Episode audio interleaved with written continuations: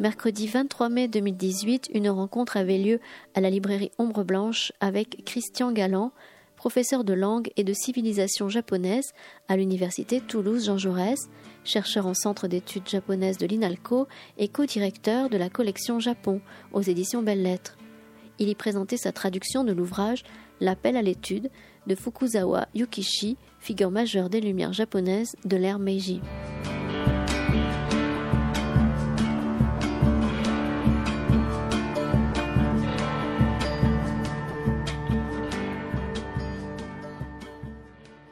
Bonsoir.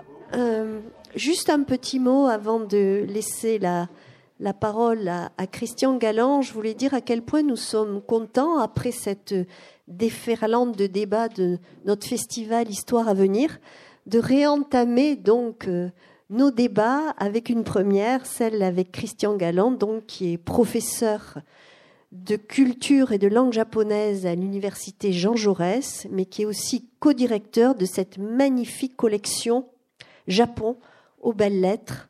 Voilà, il vient donc ce soir en tant que traducteur nous parler de la traduction, alors je ne sais jamais, de l'appel à la lecture de Fukozawa Yukishi, c'est bien ça? Donc, ouais, presque. Hein Je sais bien, je connais, c'est pour ça que je prends mes précautions. Donc, euh, il va nous présenter ce livre, son travail, et puis ensuite, bien sûr, euh, nous pourrons euh, bavarder avec lui. vous pourrez poser toutes les questions que vous souhaitez. Merci à tous d'être venus ce soir. Merci, Hélène. ben, merci d'être d'être venu. donc, je sais qu'il y a des personnes qui étaient déjà lors de la conférence de Pierre Souiri. Euh, sur le, euh, dont le, livre c'était Moderne sans être occidental, qu'on avait présenté ici même. Et en fait, cette, cette traduction va peut-être considérée comme un, complément, une illustration en fait de son, euh, de son livre. Alors je vais juste essayer de vous, de vous présenter un petit peu quelques euh, quelques points, quelques aspects de ce livre euh, et euh, vous, vous lire un ou deux passages pour vous montrer ce qui, moi, me paraissent pertinents. Et puis ensuite, j'essaierai de répondre à vos, euh, à vos questions, parce que j'avoue que c'est un peu bizarre pour moi. C'est la première fois que je présente un livre de traduction. Donc en fait, euh, c'est pas moi qui l'ai écrit. Euh, J'ai essayé de, de, le traduire le, le, mieux possible. Alors comme je dois être un des rares en France à l'avoir lu en entier, je, je, en japonais, je veux dire, je sais où sont les points qui, qui posent peut-être toujours un peu, un peu problème. Donc ça, peut-être les gens qui parlent japonais le le, pourront essayer, de, les, trouver. Euh, mais disons que c'est un peu bizarre de servir. C'est à la fois extrêmement gratifiant, mais en même temps un peu bizarre parce que bien sûr je ne vais pas penser à la place de Fukuzawa Yukichi, je ne vais pas, euh, euh, comment on peut dire, commenter ses, idées à partir de son point de vue d'auteur, mais peut-être simplement vous, donner quelques pistes pour le lire. presque un siècle et demi après qu'il ait été qu'il ait été écrit. Euh, ça, c'est peut-être le, premier point. Et on en avait, euh, je me souviens que quand Pierre Souris était venu, euh, on en avait parlé. c'est peut-être la première chose qu'il faut, dire, c'est que ce livre aurait dû être traduit il y a plus d'un siècle et demi. C'est-à-dire que la, traduction, le fait que ce soit quelqu'un de ma génération qui, traduit, ait traduit ce livre est, une aberration. Intellectuelle, culturelle pour la, connaissance du Japon. Parce que, en fait, ce, vous avez vu, il y, a, un bandeau qui dit le, livre le plus influent de l'ère Meiji. Euh, c'est pas un argument de publicité.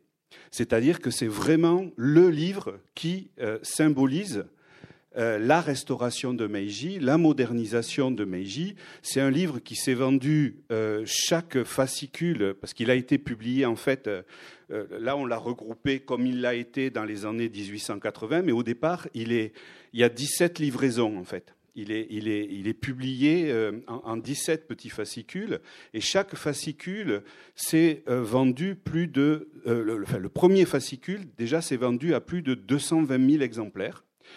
Euh, ce qui, euh, à l'époque, euh, veut dire à peu près 2 millions de lecteurs. puisque les, livres sont assez rares, hein, donc assez chers. Donc, quand il y a un livre qui est publié, on sait que chaque livre à peu près a dix lecteurs différents.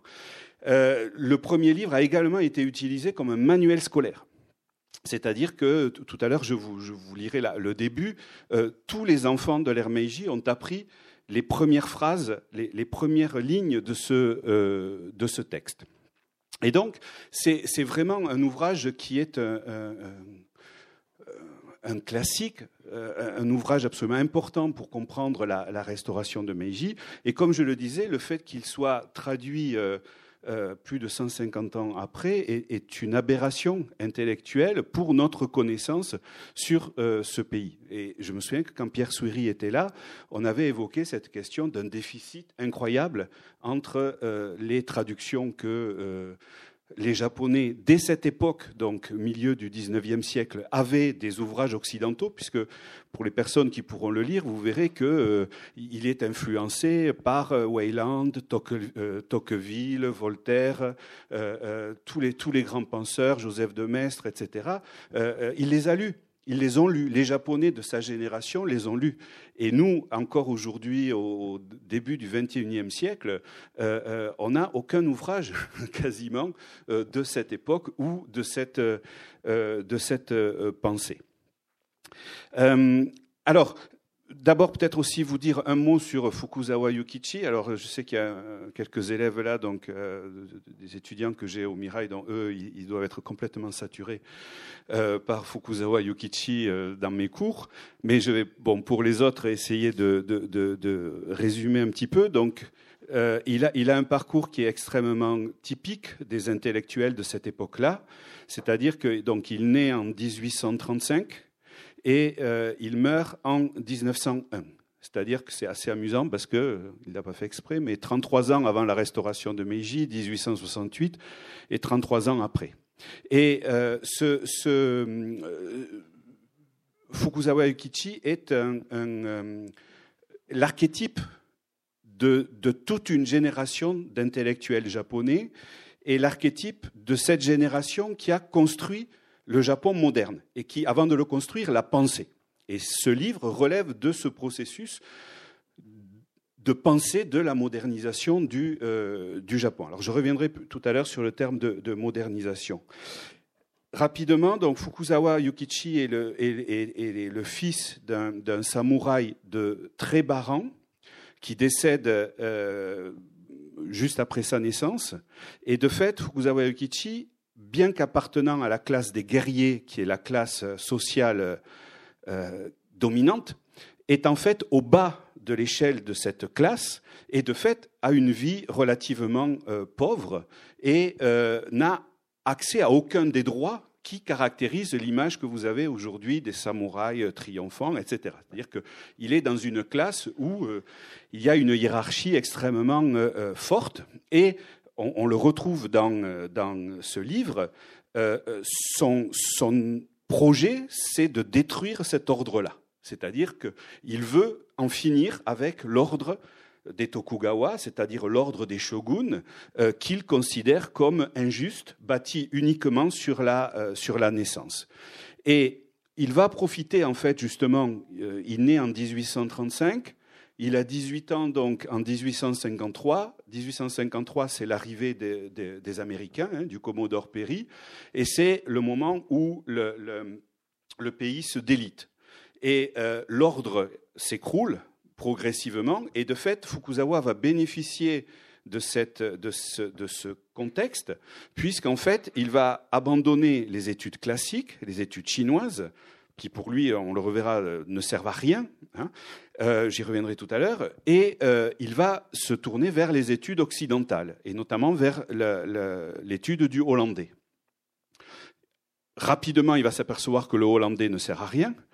C'est-à-dire qu'il sert pour les livres de l'époque d'Edo, du 17, 18e, 19e, puisque, début 19e, puisqu'il n'y a que avec les Hollandais euh, que le Japon a des, contacts, mais dès que le Japon s'ouvre, il se rend compte que euh, les marins, euh, les, visiteurs, les savants, les, on pourrait dire, les hommes politiques qui viennent des autres pays sont anglais, français, russes, et que les Hollandais, c'est une toute petite partie. Et même qu'il n'y en a quasiment pas dans ces années-là. Et donc, il va se tourner vers l'étude de, de l'anglais. Euh, il va ensuite être un des premiers Japonais, peut-être le seul au, tout début, dans, la première décennie, dans les années 1850-1860, à aller trois fois à l'étranger. Il va aller le, Japon est fermé entièrement, hein, c'est-à-dire qu'il fait partie des premiers, des premiers Japonais qui partent. Il part donc euh, euh, un mois, il va passer un mois aux États-Unis. Il va ensuite euh, faire un des voyages les plus importants dans l'histoire du Japon, c'est-à-dire un voyage qui va amener toute une délégation visiter l'Europe. On est encore sous le shogunat, hein, on n'est pas encore après 1868.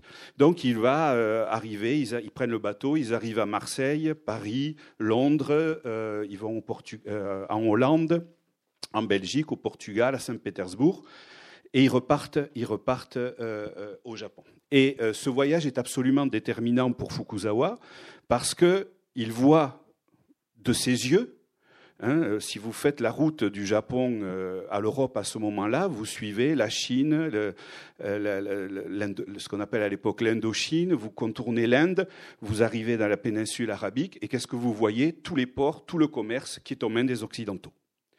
Et donc ce voyage montre à Fukuzawa que euh, au bout, les prochains, c'est le Japon. C'est-à-dire que ce qui, ce qui a sauvé le Japon de la colonisation, c'est sa position géographique. Mais tout le monde entier est occidentalisé, dans le sens de coloniser, et l'étape suivante, c'est le Japon. Et donc, il rentre avec, de ce voyage avec une urgence qui est de convaincre ses compatriotes qu'il faut moderniser le pays. C'est-à-dire qu'il faut, alors il n'utilise pas le terme moderniser, j'y reviendrai, hein, euh, euh, il faut que le Japon accède à un niveau de développement comparable à celui des Occidentaux pour montrer aux Occidentaux qu'il n'y a aucun intérêt à coloniser le Japon, sinon à coloniser un semblable. C'est un peu comme aujourd'hui on a le, droit au logement opposable, c'est un peu le droit à la non-colonisation opposable, hein, c'est-à-dire le droit à l'indépendance opposable. On est comme vous, donc vous n'allez pas nous coloniser. Et ce livre participe vraiment de ce euh, mouvement. C'est-à-dire que l'objectif de ce, de ce livre, c'est de euh, convaincre ses compatriotes, euh, un, de l'urgence de la situation, deux, d'une voie possible, j'y reviendrai tout à l'heure, et trois, de les convaincre de le suivre dans cette voie. Et en fait, c'est un livre qui est, donc, qui est considéré comme un des grands classiques de la pensée ne parle pas trop de philosophie pour le Japon, mais de la pensée ou des idées du Japon. Mais en fait, c'est un livre qui se lit assez facilement parce que c'est un livre qui est extrêmement pédagogique. Il ne cherche pas à développer euh, un corpus de pensée, un corpus philosophique. Il essaie juste de présenter des nouvelles idées auxquelles les Japonais ne sont pas habitués et euh, de convaincre euh, ses compatriotes d'accepter ces idées et de les mettre en pratique donc, si, on revient maintenant à cet ouvrage, euh, le premier point qui est important, c'est donc la situation de crise durant laquelle ce livre est écrit. C'est-à-dire qu'aujourd'hui, on a l'image d'un Japon, euh, on sait ce que le Japon est devenu. Dans ces années-là, quand Fukuzawa écrit ce livre, on ne sait pas ce que le Japon va devenir. Et le, maintien de l'indépendance, la puissance du Japon euh, euh, n'est absolument pas évidente. Euh, technologiquement, industriellement, économiquement, le Japon est en retard. Et même si on pousse la logique un peu plus loin, le Japon, dans ces années-là, n'existe pas. C'est-à-dire que le, pays Japon n'a, par exemple, dans, dans, les années où Fukuzawa commence à écrire le livre, il n'a pas de frontières, il n'a pas de langue commune, il n'a pas de monnaie commune. Euh, les, Japonais se pensent en tant qu'appartenant à des fiefs, à des régions, mais ne se pensent pas encore en tant que, Japonais. Et donc, ces années-là sont les années. De, le livre est écrit dans ce moment-là, c'est-à-dire ce moment où toutes ces choses commencent à se mettre en place, mais on ne sait pas à quoi elles, vont euh, aboutir. Deuxième caractéristique de, ce livre, c'est, euh, comme je vous l'ai dit au début, en fait, il est publié en 17 petits fascicules, et euh, ces 17 petits fascicules sont en fait étalés sur 5 ans avec donc il en publie un, deux, trois à la suite, puis il attend trois, quatre mois, puis il en, il en, écrit un autre, etc. En fait, au départ, il devait y avoir qu'un seul appel à l'étude. Et donc le livre 1, celui qui est devenu le livre 1, en fait, la première fois qu'il est publié, il n'est pas appelé livre 1, il est appelé l'appel à l'étude. Et en fait, ce, texte, ce court texte, qui, lui, euh, donc j'y reviendrai tout à l'heure, est celui donc, qui résume le mieux la, pensée de Fukuzawa et euh, celui qui est considéré historiquement comme l'ouvrage le, plus important de Meiji, euh, c'est un, au départ, ce n'est pas un livre, c'est un discours. C'est un discours qu'il adresse lors de l'ouverture d'une école dans son fief de samouraï. Hein. Euh, il y a une ouverture d'école et on lui demande, parce qu'il est déjà, il commence à être connu, et on lui demande de délivrer un discours lors de l'ouverture de cette école. Et le discours qu'il délivre euh, stupéfie et, impressionne tellement les gens qui l'écoutent que tous ses amis lui demandent de publier ce texte. Et du moment où il est publié, donc le, discours, je crois, c'est en novembre 71, le, livre est publié au début 72, et là, c'est le best-seller immédiat. C'est-à-dire, ce livre se répand euh, euh, comme une traînée de poudre. il est lu par des dizaines de milliers de, Japonais. Et euh, en fait, il va, euh, euh, donc comme je le disais, à la fois accélérer, il est à la fois, comment on peut dire, un, accélérateur du processus et il est un, également, il en est également le révélateur, si on peut dire. C'est-à-dire que ça, joue un peu sur les, deux, aspects. Et en fait, on peut imaginer aussi, enfin, on peut, imaginer, on est sûr que, par exemple, entre celui que maintenant, dans, le livre que j'ai traduit, on appelle le livre 1 et le livre 2, il y a plus d'un an d'intervalle. En fait, on sait que le, livre, comme je dis, est un tel succès éditorial, donc à la fois sur le plan des idées, mais sans doute aussi pour Fukuzawa sur le plan financier, puisque les livres, il touche de l'argent sur les livres qu'il vend, qu'en fait, il, a l'idée de, il va continuer à fournir donc plusieurs livraisons, et donc il va en fournir 17 en tout, enfin 16 en plus du, premier, euh, sous le même titre, et dans lequel il va, en quelque sorte, à bâton rompu, euh, continuer de développer, toujours dans un souci pédagogique, les idées qu'il a euh, exposées euh, d'une manière euh, synthétique dans la, toute première version. Toutefois, on voit bien que cette époque étant une époque de bouleversement incroyable et incroyablement rapide, la situation entre la fin 1871 et 1876, quand il écrit le dernier, quand il publie le dernier, a considérablement changé au Japon. Et quand on lit l'ouvrage, on, voit bien que, en fait, il a euh, euh, son discours évolue, non pas sur ses idées de base qui ne changent pas, mais euh, il devient de plus en plus critique vis-à-vis des Japonais et notamment vis-à-vis des, des, savants de, de, son groupe de réflexion, c'est-à-dire les occidentalistes, qu'il juge de plus en plus compromis euh, auprès du pouvoir. C'est-à-dire, en gros, ils pensent plutôt à avoir des, euh, des, postes, ils pensent à avoir de bons salaires, toute euh, ressemblance avec des situations que vous connaissez ne serait que pur, pur hasard. donc, il, les accusent en fait de, de, de réfléchir à leur, comment on peut dire, de penser à leur intérêt immédiat et pas de penser à la mission qu'ils ont. Parce que pour lui, ce sont les occidentalistes, donc les Japonais ouverts aux études occidentales, qui doivent changer le pays. Et donc, c'est la mission qu'il leur, euh, leur euh, attribue. Et il est clair, quand on lit les différents passages, et il, a des mots qui sont euh, très méchants contre ses collègues, en fait, hein, il juge que tous ne, vont pas jusqu'au bout de ce qu'il devrait, de ce qu'il devrait faire. Car c'est une autre caractéristique de, Fukuzawa, c'est que c'est le seul donc, au Japon, il est considéré comme le plus grand de tous les intellectuels japonais de l'ère Meiji et peut-être même de l'histoire l'histoire du Japon. Hein. mais c'est le seul pour l'ère Meiji de, ceux de sa catégorie qui refusait toute euh, fonction politique ou toute fonction gouvernementale. C'est le seul. Et il l'a fait et il explique dans le livre. Hein, euh, il refuse de le faire. Parce que pour lui, la, euh, mission du savant euh, n'est pas du tout d'ordre politique. Donc, ce qu'il veut, c'est convaincre les gens et surtout former les gens.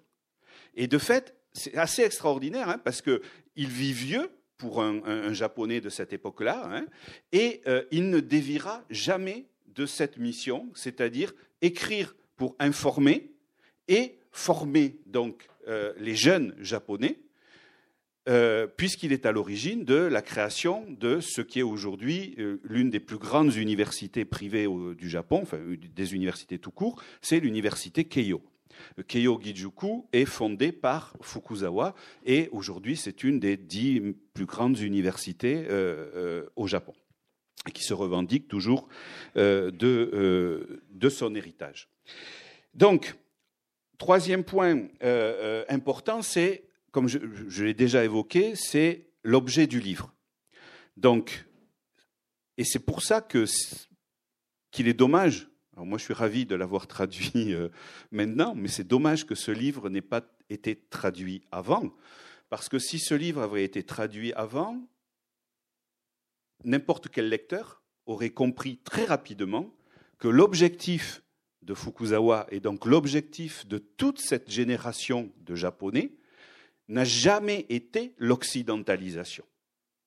Ça n'a même pas été la modernisation. C'est-à-dire que, alors le terme, euh, il y a un terme en japonais, kindai, kinnaika, euh, que Fukuzawa n'utilise jamais et qui, ça c'est à peu près normal parce que ça serait un peu euh, anachronique de, lui reprocher de ne pas l'avoir utilisé. Mais en fait, ce que Fukuzawa vise, c'est la civilisation. C'est-à-dire le terme qui, un des termes qui revient le plus, c'est bumme.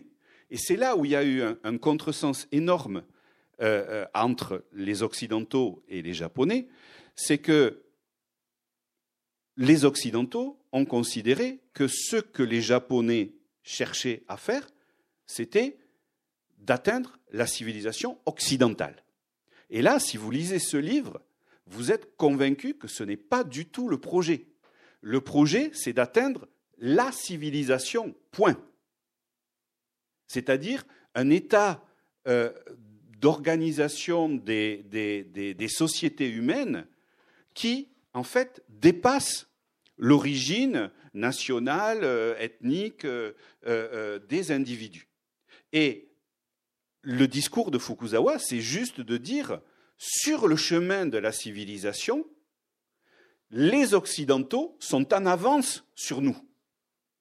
Et donc, ce que l'on doit faire, et ce à quoi il invite ses euh, concitoyens donc, tout au long de ce livre, c'est justement de rattraper le retard vis-à-vis de la civilisation, pas vis-à-vis de la civilisation occidentale. Hein? Donc ça, c'est un point qui est vraiment, euh, qui est vraiment important. Et on se rend compte en fait que le. Je me suis amusé puisque maintenant j'ai des collègues qui sont linguistes, qui ont des outils qui permettent de, comptabiliser la fréquence des mots. Euh, euh, donc, dans l'édition originale du, du japonais, je, me, leur ai demandé de, faire le calcul des mots qui revenaient le plus souvent. Et ce qui est extrêmement intéressant, c'est que le, mot qui revient le plus souvent, c'est le mot gouvernement qui, euh, qui revient presque en moyenne plus de 15 fois par fascicule. Et on se rend compte que lorsqu'on étudie comme ça les mots qui apparaissent, on a des couples de mots comme ça, gouvernement, peuple, euh, société, famille, public, privé.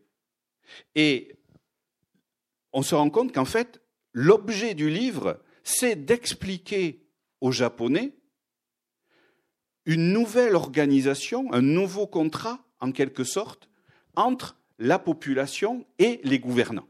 C'est-à-dire, il essaye de leur expliquer comment un État euh, moderne, à comprendre donc non traditionnaliste, sorti de l'obscurité de ce qu'était le gouvernement des shoguns ou le gouvernement du Japon ou le gouvernement contemporain de la Chine qu'il critique tout au long du livre. Donc, comment on sort de cette situation et qu'est-ce qui permet le progrès?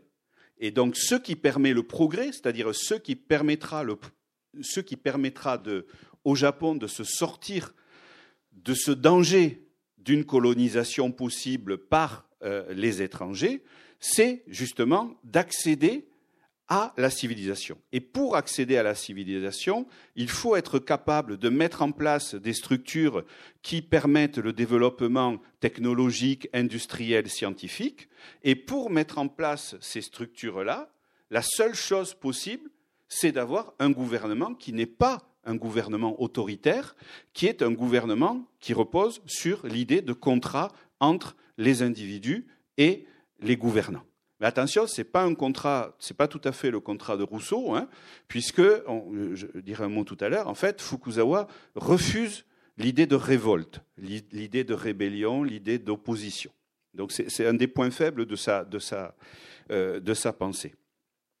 Alors, juste, euh, je voudrais voilà, juste vous lire le, tout début. Hein.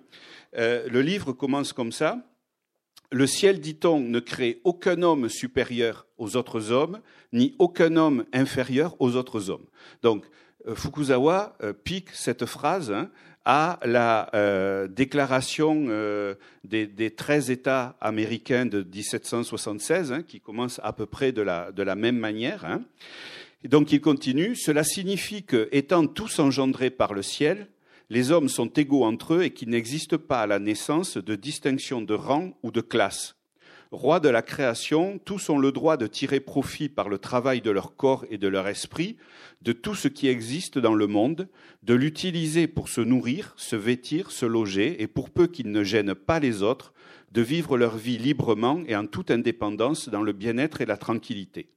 On voit bien aujourd'hui, cependant, quand on considère l'ensemble des sociétés humaines, qu'il y a des hommes intelligents et des hommes stupides, des riches et des pauvres, des nobles et des roturiers. Pourquoi donc ces différences qui rendent les hommes aussi dissemblables entre eux que le sont les nuages et la boue? La raison est évidente. Comme le dit l'enseignement des vérités, c'est un ouvrage, classique de l'époque, un homme qui n'étudie pas est un ignorant et un ignorant et un homme ignorant est un imbécile. La différence entre les sages et les sots vient donc simplement du fait que les uns ont étudié et les autres non. Ces phrases-là ont été imprimées dans quasiment tous les manuels de morale du début, du tout début de Meiji. Parce qu'après, Fukuzawa, à partir du milieu de Meiji, va être censuré euh, par le pouvoir politique parce que justement il met trop l'accent sur l'individu et sur la liberté et entre-temps donc entre le, début de la restauration et les années 1880 le pouvoir s'est euh, considérablement euh, consolidé. Il a fait des choix politiques et les notions d'individu de liberté ne sont plus complètement acceptées. Et donc le, le livre 1 donc commence comme ça. Et les idées qu'il va exposer dans le livre 1, euh, qui, sont, qui est vraiment la, grille de pensée de, Fukuzawa, euh, sont les suivantes. Donc, celles que j'ai exposées là. Hein. donc, tous les humains sont égaux. Alors, c'est intéressant, tous les, tous les êtres humains, hommes et femmes, ça, c'est une des grandes caractéristiques de Fukuzawa. Hein. c'est qu'il est un des premiers Japonais à poser l'égalité des hommes et des femmes euh, euh, comme euh, un fait naturel. Et il va aller, par exemple, très loin. enfin, pour, pour pour le, dans, le souci, c'est que par exemple, il considère complètement Il a un autre texte, hein, c'est pas dans, celui-là, mais il a un autre texte où il considère comme complètement aberrant qu'une femme doive perdre son nom de famille lorsqu'elle se marie. Et lui, ce qu'il euh, propose, euh, qui est assez original, qui est possible en japonais, mais beaucoup moins possible euh, en français, c'est que quand vous avez un nom, je ne sais pas, par exemple, Madame Yamamura se, marie avec Monsieur Tanaka, et donc ben, ça devient Monsieur et Madame Yamanaka. C'est-à-dire, on prend un caractère de chaque un des noms, et du coup, on a, on a une égalité. Donc, il a cette, cette, forme de pensée. Euh, il pose aussi que tous les hommes sont libres de faire absolument ce qu'ils veulent euh, du moment qu'ils ne gênent pas les autres. Et comme je l'ai, lu tout à l'heure, il dit donc que les différences qui apparaissent entre eux sont euh, liées à l'étude. Et là, il y a le processus de Fukuzawa qui apparaît donc euh, qui, résume le mieux sa pensée et qui est cité encore aujourd'hui hein, dans tous les manuels scolaires japonais sur cette période, c'est cette idée. Pour lui, la séquence est la suivante. L'indépendance d'un pays dépend de l'indépendance des individus et l'indépendance de chaque individu dépend uniquement du fait qu'il ait ou non accédé à l'étude. D'où le titre de son livre, en fait. C'est-à-dire, il appelle les Japonais à l'étude de manière à ce que chaque Japonais puisse acquérir son indépendance. Et il considère qu'un pays n'est indépendant que si chaque individu est indépendant, c'est-à-dire s'il n'est pas dans une logique supérieure, inférieure, ou dans une logique de, soumission, on va dire. Donc ces, euh, autres, euh, autres idées, c'est que euh, tout à l'heure, je vous ai dit qu'il détestait l'ordre des, donc des Tokugawa, l'ordre ancien des shoguns. Il déteste aussi sa première formation, qui sont les études classiques chinoises. Puisque toute cette génération, et ça aussi c'est quelque chose qui est assez difficile pour nous d'imaginer, hein, c'est que le, le corpus intellectuel de formation de tous les Japonais jusqu'à la restauration de Meiji, c'est le chinois classique. C'est la langue chinoise, c'est les textes chinois, l'histoire de la Chine, c'est euh, la, poésie chinoise, c'est la littérature chinoise, ce sont les codes de gouvernement chinois. C'est-à-dire des choses qui sont complètement déconnectées de la réalité japonaise. Et donc Fukuzawa explique, alors là il y revient plusieurs fois en termes très sévères, il explique tout ça ne sert à rien. C'est-à-dire que la poésie chinoise, c'est intéressant, mais c'est un hobby, c'est un passe-temps. Ce qu'il faut aujourd'hui, c'est étudier les langues étrangères, les mathématiques, la physique, l'économie, euh, euh, la manière de construire une maison. C'est-à-dire qu'il ne fait, pas, de différence entre les savoirs, euh, par exemple, d'un charpentier et les savoirs d'un mathématicien. Pour lui, les deux se valent, mais par contre, les deux sont supérieurs à ce qui constituait le savoir classique, qui était le, savoir chinois. Donc, il prône cette, cet euh, enseignement, enfin, ces études-là. Euh, lui, il, considère également que euh, l'être humain ne se réalise qu'en tant qu'être social, c'est-à-dire dans ce qu'il est capable d'apporter aux autres. Et donc, comme je le disais, il va proposer dans ce livre une sorte de contrat, le, mot contrat revient beaucoup de fois, hein, dans lequel, en fait, le peuple et le gouvernement sont liés au travers de deux actions, en fait. Le peuple finance et obéit, et le gouvernement, qui est en fait, alors ça, il ne l'explique pas parce que c'est un, des points, des zones noires ou grises de, sa pensée, hein. euh, le gouvernement ne peut euh, travailler qu'au bénéfice du peuple. C'est-à-dire l'exact contraire de ce qu'ont fait les shoguns ou euh, les dirigeants japonais, les différents systèmes politiques japonais qui existaient jusque-là. L'autre point important, pour lui, c'est que il, et, ça, moi, en, le lisant dans le détail, en le traduisant, c'est vraiment quelque chose à côté duquel j'étais un peu passé, euh, c'est qu'il prône le privé, non pas contre le public, mais en complément du public. C'est-à-dire, il considère qu'un pays ne peut pas se moderniser uniquement par l'action du gouvernement. Un pays ne peut se moderniser que si il marche sur ses deux jambes, c'est-à-dire un gouvernement qui va régler les choses publiques et euh, le privé, c'est-à-dire l'initiative des individus qui vont à la fois contrebalancer et compléter l'action du public dans tous les domaines où euh, l'action du gouvernement n'a rien à faire. Et c'est à ce titre-là qu'il justifiera le fait que lui-même n'a jamais cherché à entrer au gouvernement, à être un haut fonctionnaire, euh, comme euh, on le lui avait proposé. alors, donc l'autre point important, je l'ai dit, c'est ce qu'il vit, c'est la civilisation et pas euh, l'occidentalisation ni la, modernisation. Et euh, le dernier point, et c'est là où euh, il est un peu de, il y a une faiblesse dans sa pensée, hein, c'est que où il est prisonnier, on va dire, de, de, de ces cadres de pensée confucéens, de formation, c'est qu'en fait, il refuse et il n'explique jamais comment on se débarrasse d'un tyran ou comment on se débarrasse d'une mauvaise politique. Pour lui, il renverse et il dit que si le peuple est bon, si le peuple est instruit, alors les souverains, ceux qui dirigent, seront aussi bons et travailleront en euh, conformité. Alors là, quand on le lit aujourd'hui avec notre regard, là, on se rend compte qu'il y a quelque chose qui ne euh, marche pas, hein, qui ne fonctionne pas, y compris, euh, il y, a cette, euh, ce refus, oui, de, du désordre. Euh, et c'est assez intéressant de voir parce que ce n'est pas quelque chose euh, qu'il refuse de penser, c'est quelque chose qu'il rejette.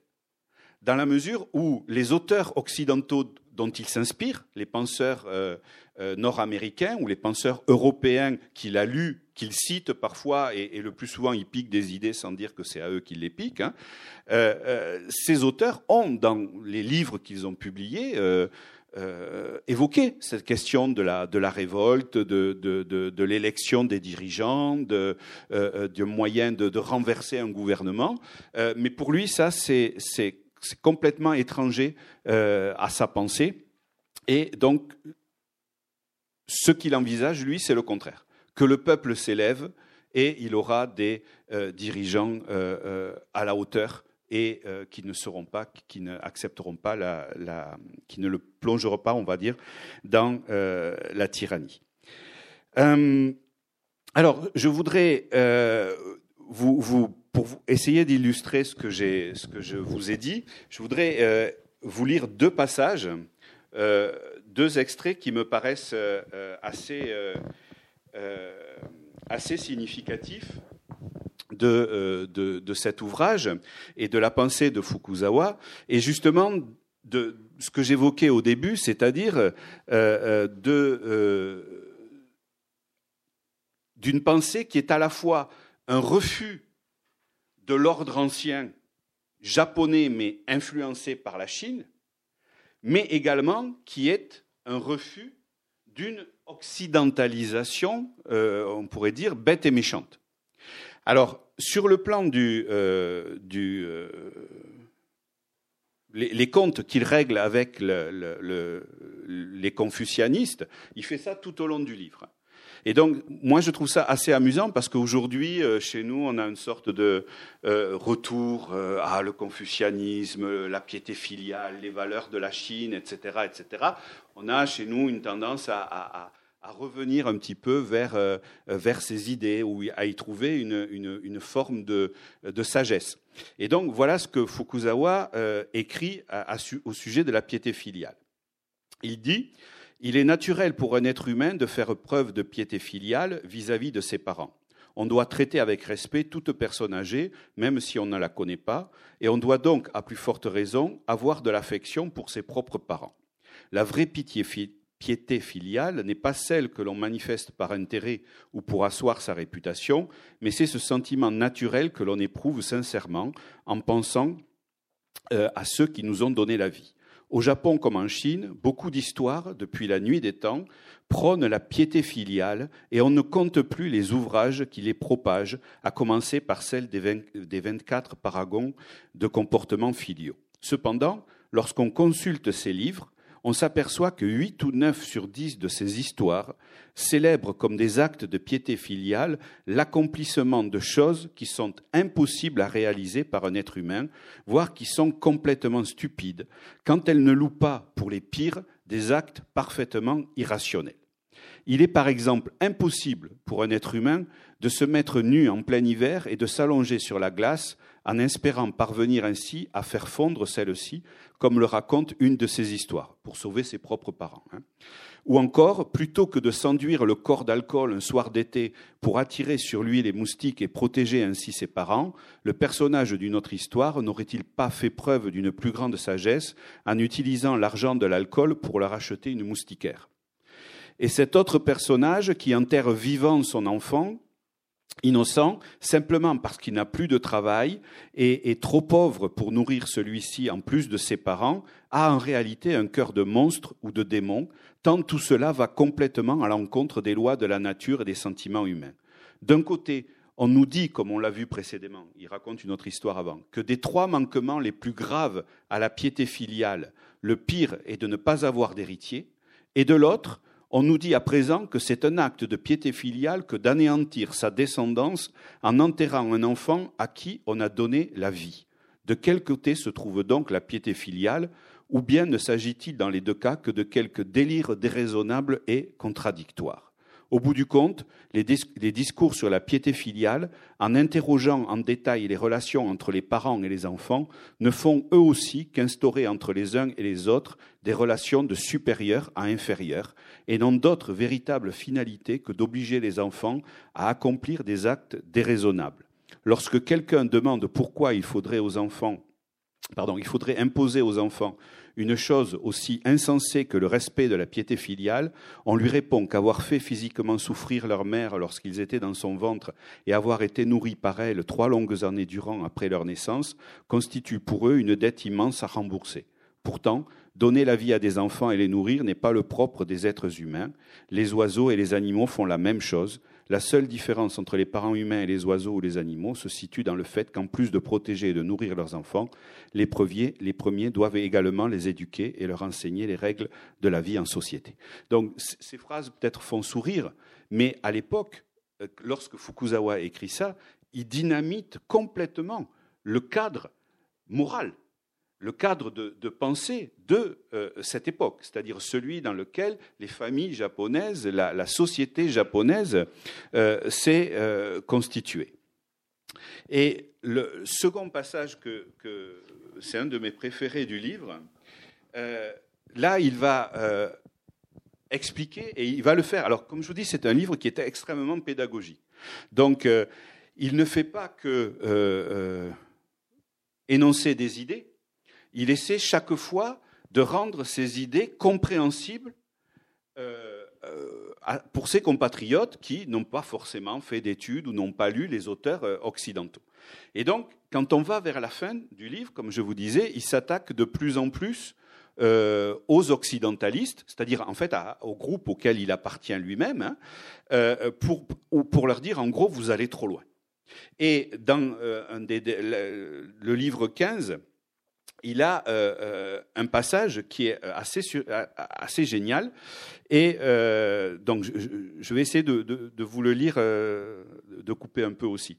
Donc, ce qu'il veut montrer, c'est ça. Les mœurs de l'Occident sont loin d'être toutes admirables et à adopter, de même que nos coutumes à nous sont loin d'être toutes déplorables et à remettre en cause. Ça, c'est le discours général. Et donc, il va développer un petit peu, et puis il va proposer une comparaison. C'est-à-dire parce qu'en fait, il, est dans une époque, dans un contexte où euh, tout ce qui est occidental a le vent en poupe. C'est-à-dire que si vous regardez les estampes de cette époque, vous allez voir que c'est l'époque où les Japonais commencent à mettre des costumes, à porter des chapeaux, ils se sont fait tailler le, chignon, ils ont tous les cheveux courts, euh, euh, ils ont modifié leur, leur, euh, leur, alimentation. dans les villes, on a aussi une, une, nouvelle architecture qui se développe et on a un courant, en fait, qui fait que tout ce qui vient d'Occident est mieux ou est adopté tout de suite. Et ce, qu'essaye d'expliquer Fukuzawa, c'est qu'il dit, mais ça, ce n'est pas du tout le projet initial. Le projet, ce n'est pas d'imiter l'Occident, le projet, c'est, comme je vous le disais, d'accéder à la civilisation. Et donc, il a, a un passage dans le livre 15, donc je disais, qui est ceci. Il dit, voilà, imaginons un instant que l'on échange les mœurs et les coutumes de l'Occident et du Japon, et que l'on demande donc à leur sujet l'avis de nos maîtres en matière d'ouverture. Donc les maîtres en matière d'ouverture, c'est les occidentalistes à tout craint, ceux qu'ils critiquent. Voici quelques exemples de ce que cela pourrait donner. Imaginons que les Occidentaux prennent des bains tous les jours, tandis que les Japonais ne se laveraient, eux, qu'une à deux fois par mois. Bien sûr, c'est les, les Japonais qui prennent des bains tous les jours et les Occidentaux euh, qui, se lavent qu'une ou deux fois par mois. Hein. Si l'on demandait à ces maîtres en matière d'ouverture ce qu'ils pensent, ils nous expliqueraient sans nul doute que les peuples civilisés et éclairés respectent les lois de l'hygiène en se baignant souvent et en prenant grand soin de leur peau, alors que les non-civilisés que sont les Japonais sont eux bien incapables de comprendre un tel principe.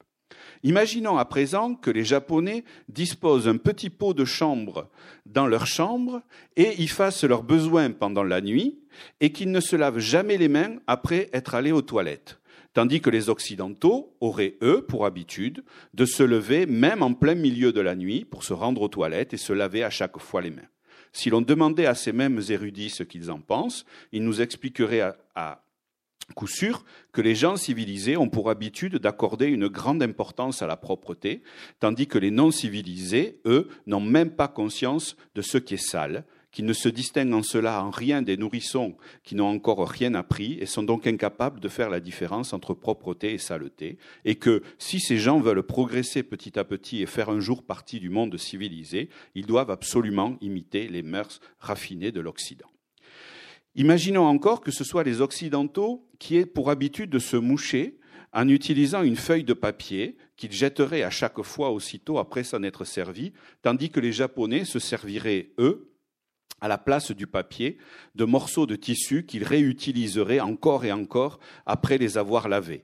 Si l'on demandait à nos érudits ce qu'ils en pensent, ceux-ci nous répondraient sans doute du tac au tac, convoquant pour expliquer une chose aussi triviale les grands principes de l'économie, que dans un pays qui a peu de ressources financières, les gens sont, sans s'en rendre compte, enclins à être spontanément économes. En effet, si l'ensemble des Japonais se mettaient à imiter les Occidentaux en utilisant des mouchoirs en papier, ils gaspilleraient ce faisant une partie des ressources financières de leur pays. Aussi, ainsi contraints par la pauvreté, préfèrent-ils faire preuve de parcimonie et supporter la saleté en utilisant des mouchoirs en tissu.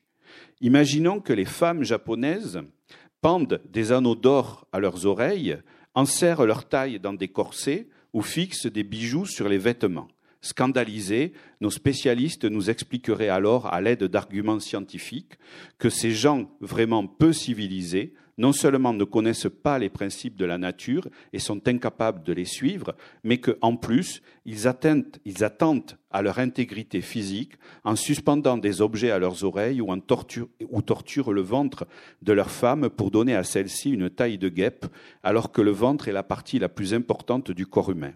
Ils ajouteraient que cette pratique, qui diminue les chances d'être enceinte et augmente les risques de l'accouchement constituent une véritable calamité qui, au niveau des individus, provoque le malheur des familles et au niveau du pays empêche la population d'augmenter.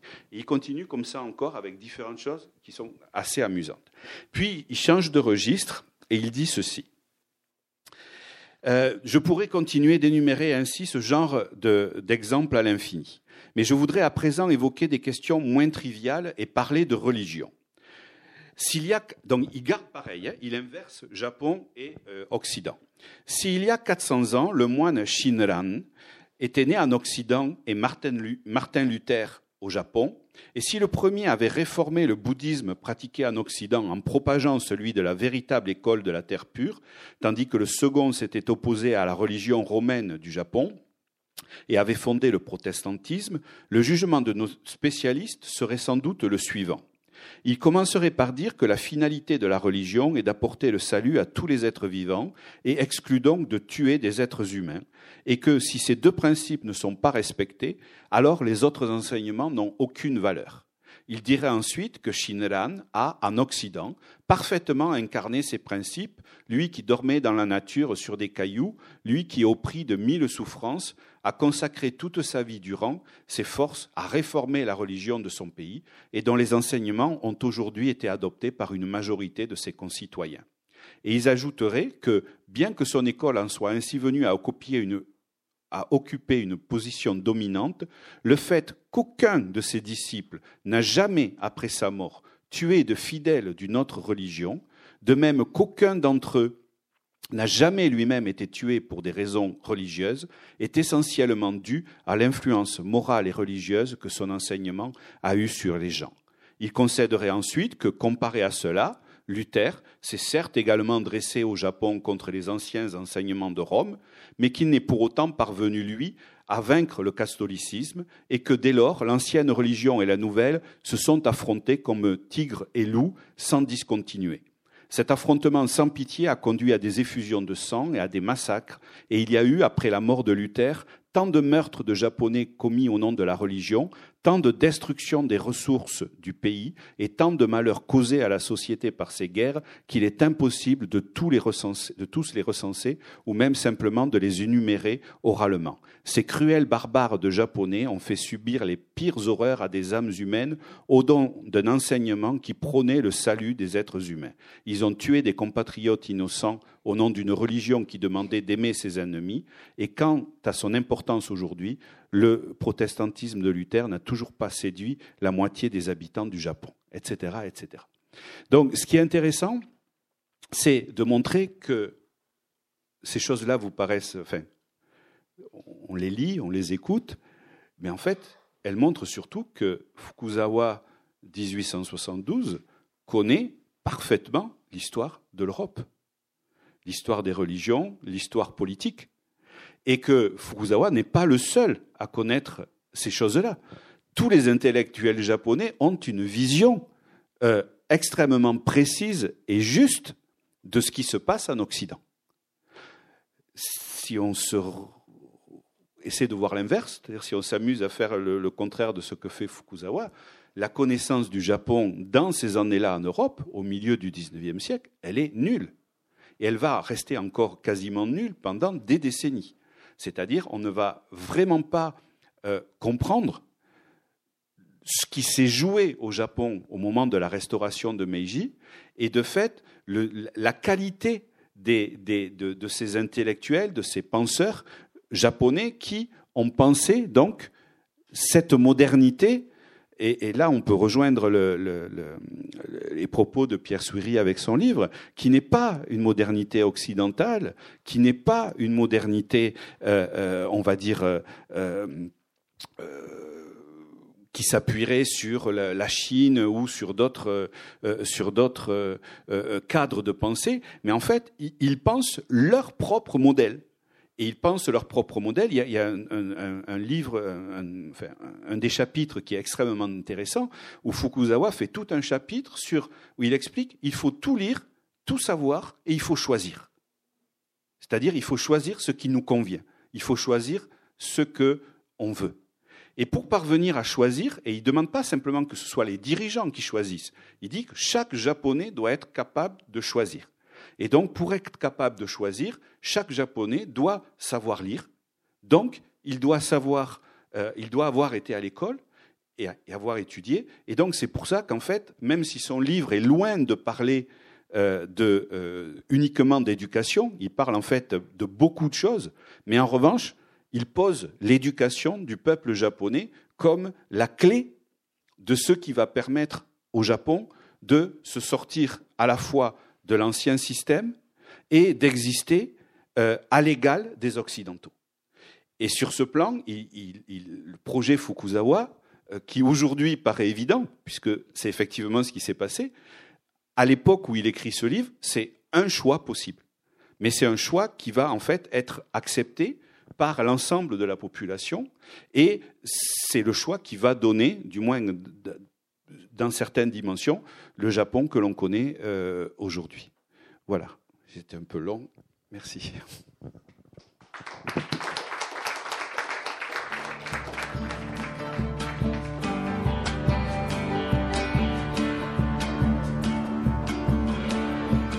C'était Christian Galland, traducteur de l'ouvrage L'appel à l'étude de Fukuzawa Yukishi et co-directeur de la collection Japon aux éditions Belles Lettres, lors d'une rencontre organisée le 23 mai 2018 à la librairie Ombre Blanche.